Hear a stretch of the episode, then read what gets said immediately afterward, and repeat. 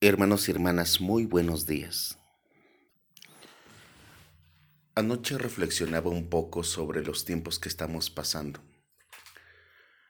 Recuerdo que era marzo del año pasado y escuchábamos sobre rumores de un extraño virus que estaba invadiendo una ciudad de China. Escuchábamos como poco a poco lo que era un rumor se empezaba a volver una amenaza. Y creo que todos fuimos testigos de la ciudad de Wuhan en China. ¿Cómo es que toda la ciudad quedó en cuarentena? Toda una ciudad. Después escuchamos cómo empezaba simplemente a escucharse en países que empezaban a sufrir los estragos de esta pandemia, pero seguramente pensamos que tardaría o no llegaría un día a nuestra comunidad. Lo que antes era ver noticias en la televisión, creo que hoy cada uno de nosotros de manera directa hemos conocido un familiar que tal vez también ya partió ante la patria de Dios, tal vez fue llamado a cuentas. Y esto me ha hecho reflexionar. Hay una confesión que Dios anhela escuchar a través de nosotros. Y esa es la confesión de nuestra fe ante los no salvados. Quiero esta mañana comenzar leyendo en la primera carta de Pablo a Timoteo, capítulo 6, versículos 12 y 13. Pelea la buena batalla de la fe, echa mano de la vida eterna, a la cual asimismo fuiste llamado, habiendo hecho la buena profesión delante de muchos testigos. Te mando delante de Dios, que da vida a todas las cosas, y de Jesucristo, que dio testimonio de la buena profesión delante de Poncio Pilato. Hermano y hermana, Jesús es nuestro ejemplo, quien ante Pilato atestiguó la buena confesión. La confesión ante el no creyente Pilato. Jesús hizo una triple confesión. Quiero llevarte al Evangelio según San Juan capítulo 18 y leer los versículos 36 y 37. Escucha muy bien. Respondió Jesús, mi reino no es de este mundo. Si mi reino fuera de este mundo, mis servidores pelearían para que yo no fuera entregado a los judíos. Pero mi reino no es de aquí. Le dijo entonces Pilato, ¿Luego eres tu rey? Respondió Jesús, Tú dices que yo soy rey. Yo para esto he nacido y para esto he venido al mundo, para dar testimonio a la verdad. Todo aquel que es la verdad, oye mi voz. La confesión de Cristo, el apóstol Pablo le llamó la buena confesión de Cristo ante Poncio Pilato. Jesús hace una triple confesión. Jesús confesó, mi reino no es de este mundo. También Jesús confesó, yo soy un rey. Y la tercera confesión fue, soy testigo de la verdad. Para nosotros como cristianos es lo mismo. Aunque se burlen de nosotros, tenemos que hacer esta confesión. Pablo le dijo a Timoteo, confiesa la buena confesión ante muchos testigos, como Cristo lo hizo ante Poncio Pilato. ¿Cuál es la confesión que tenemos que hacer, hermanos?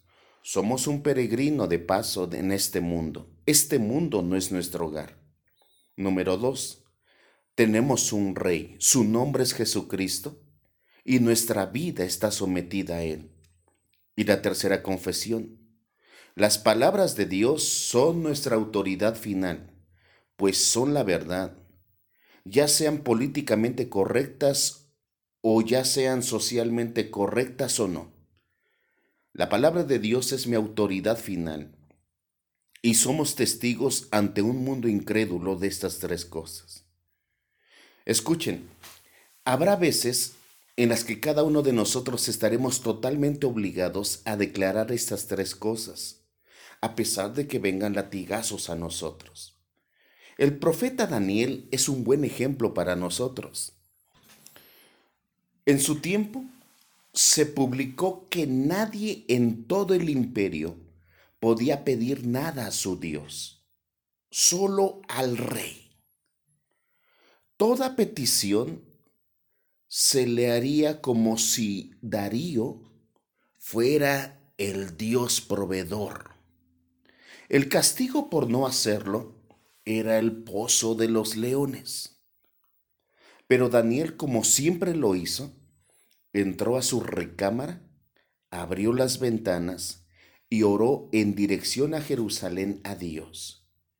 Y dice la palabra que le oró a Dios tres veces al día. Daniel diría, no intento buscar problemas ni desobedecer a nadie, pero yo sirvo al único rey verdadero y no voy a poner en riesgo eso, incluso si me lanzan al pozo de los leones. Daniel confesó la buena confesión. Así, cada uno de nosotros tendrá este tipo de oportunidad, ya sea que te encuentres en el trabajo, en la escuela, en tu vecindario, tendremos que enfrentar en algún momento la oportunidad de hacer la buena confesión. Hermano y hermana, ¿te volverás atrás o confesarás tu fe ante los hombres? Recuerdo que hace mucho tiempo fui a cenar con un grupo de amigos y antes de empezar a comer hicimos una oración recuerdo que uno de mis amigos, mientras estaba orando, su jefe, su patrón, se acercó y le dice, oye, ¿estás orando? Él dice, este, no, no, de ninguna manera, solo cerré los ojos. Dentro de mí pensé, qué gran oportunidad perdiste de confesar a Dios ante tu patrón. Déjame decirte lo que dice el Evangelio según San Juan capítulo 12, versículos 42 y 43. Con todo eso, aún de los gobernadores muchos creyeron en él, pero a causa de los fariseos que no lo confesaban, para no ser expulsados de la sinagoga, porque amaban más la gloria de los hombres que la gloria de Dios. Hermano y hermana, ¿te gusta la alabanza de los hombres más que darle la alabanza a nuestro Dios? La situación es que Dios usará esa confesión, la que tienes oportunidad de hacer el día de hoy, para atraer a algunos a Cristo. De alguna manera tendrás hoy la oportunidad Quiero leerte Romanos 15, 9.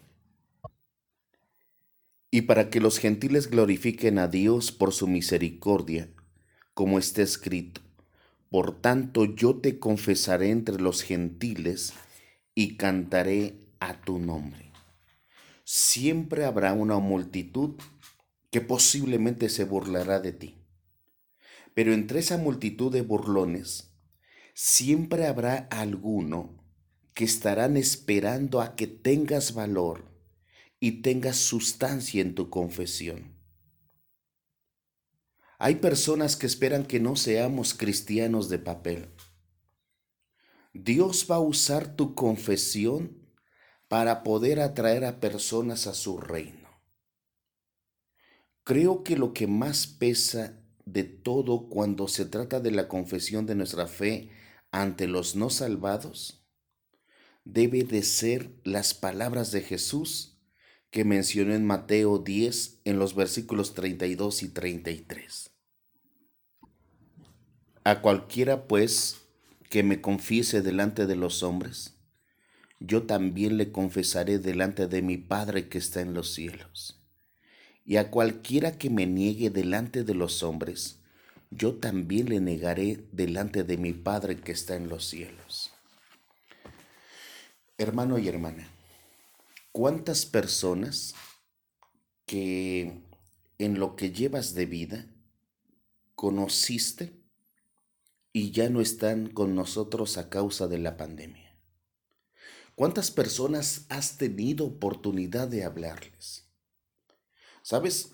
Por lo que dicen los expertos, la segunda oleada causará más calamidad. Y tal vez muchas de las personas que conoces sean llamadas a cuentas ante Dios. Pero tú tienes la confesión en la boca. Te toca hablarles. Te toca decirlo. Tú eres testigo de Jesucristo. Tú eres testigo de lo que Él atravesó en la cruz. Tú eres beneficiario de su gracia. Conoces lo suficiente.